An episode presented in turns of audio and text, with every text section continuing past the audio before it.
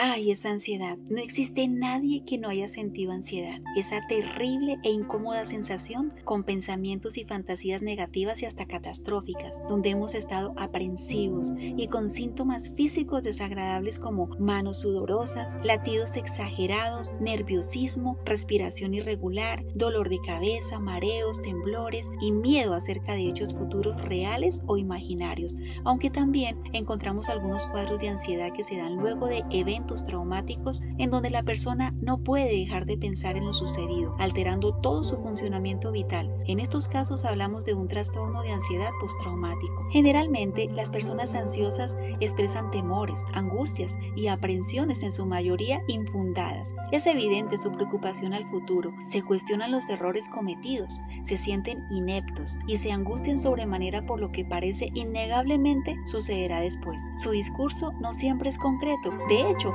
muchas personas ansiosas no logran precisar su incertidumbre. Algunos expresan ansiedad ante ciertos hechos o situaciones, mientras que otros pueden sentir ansiedad generalizada. Bueno, te cuento que la ansiedad se origina cuando la persona comienza a preocuparse mental, verbal y actitudinalmente. Y a esa preocupación que genera tensión se suman pensamientos catastróficos, negativos, desalentadores o pesimistas. Posteriormente, la química cerebral hace el resto y el cuerpo comienza a manifestar todos los síntomas de hiperexcitación fisiológicos ya conocidos. Ahora bien, ¿te has preguntado por qué hay personas más ansiosas que otras? Pueden existir muchas causas, sin embargo, es clave las pautas de crianza durante la primera infancia. Cuando a los niños se les llena de críticas, se les recuerda inquisitivamente sus fracasos y se les culpa por todo, se generan muchos miedos en ellos. Esos miedos se proyectan posteriormente en conductas o inclusive en trastornos ansiosos. Si durante la niñez se percibió o experimentó inseguridad, terror, intimidación, amenazas constantes, exigencias irracionales. Consecuentemente se originaron conflictos, vacíos y carencias afectivas que seguramente alteraron el desarrollo integral de la persona. Si durante la niñez los adultos no modelaron correctamente sus conductas ante situaciones problemáticas, ante conflictos conyugales o problemas interpersonales, económicos, etc., ese modelado, es decir, eso que el menor presenció, pudo ocasionarle angustia cuando observaba problemas sin solución, donde el caos, el rechazo, el desprecio acaparaban todos los territorios de su familia y de su hogar. En general, la manera como un ser humano fue gestado, criado y educado en su infancia y adolescencia determina su vulnerabilidad a la ansiedad. Esto sumado a ciertos temperamentos que se sabe tienen mayor tendencia que otros. Por otra parte, cuando las personas no realizan cierre de ciclos, no elaboran procesos de perdón completos, pueden llegar a surgir sentimientos de culpa, generando conflictos internos de gran envergadura, que le ocasionan inevitablemente los cuadros de ansiedad. Igualmente, cuando la persona ha tenido por lo menos una experiencia de percepción traumática,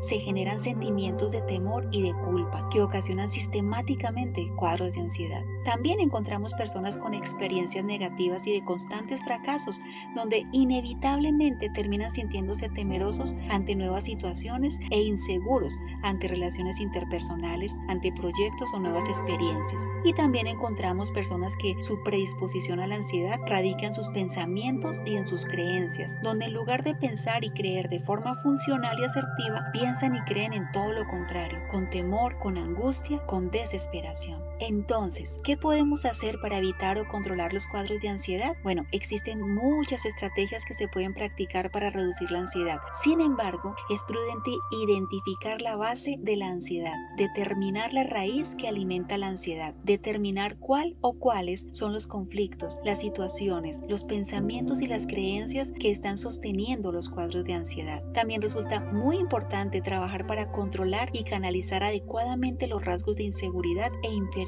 Igualmente, realizar cierre de ciclos y procesos de perdón equipa a las personas con paz interior y serenidad de pensamiento. También ayuda a realizar procesos para fortalecer la autoestima y aumentar las habilidades interpersonales y sociales. En muchos casos, la orientación terapéutica brindará estrategias para distinguir la relación de los cuadros de ansiedad con las situaciones amenazadoras para la persona. También se trabajará en procesos de autoconocimiento y desarrollo personal y para fortalecer las relaciones familiares y las habilidades para solucionar conflictos. Y finalmente proveerá a las personas de técnicas de relajación física, mental, emocional, además de generar la reestructuración cognitiva ideal para sostener la funcionalidad y tranquilidad de la persona en sus distintos contextos de vida. Bueno, en fin, aunque los síntomas son similares en todos los seres humanos, las causas no siempre lo son. Y por supuesto, la manera de abordar la ansiedad también puede ser diferente en cada caso. Lo importante que debes tener en cuenta es que para saber amarte necesitas tener control sobre la ansiedad. Siempre recuerda que puedes superar la ansiedad con el enfoque adecuado. Es más, ante ciertos cuadros ansiosos puede resultarte muy positivo usarla a tu favor y esto lo puedes lograr cuando te preparas mental, emocional y conductualmente para el futuro.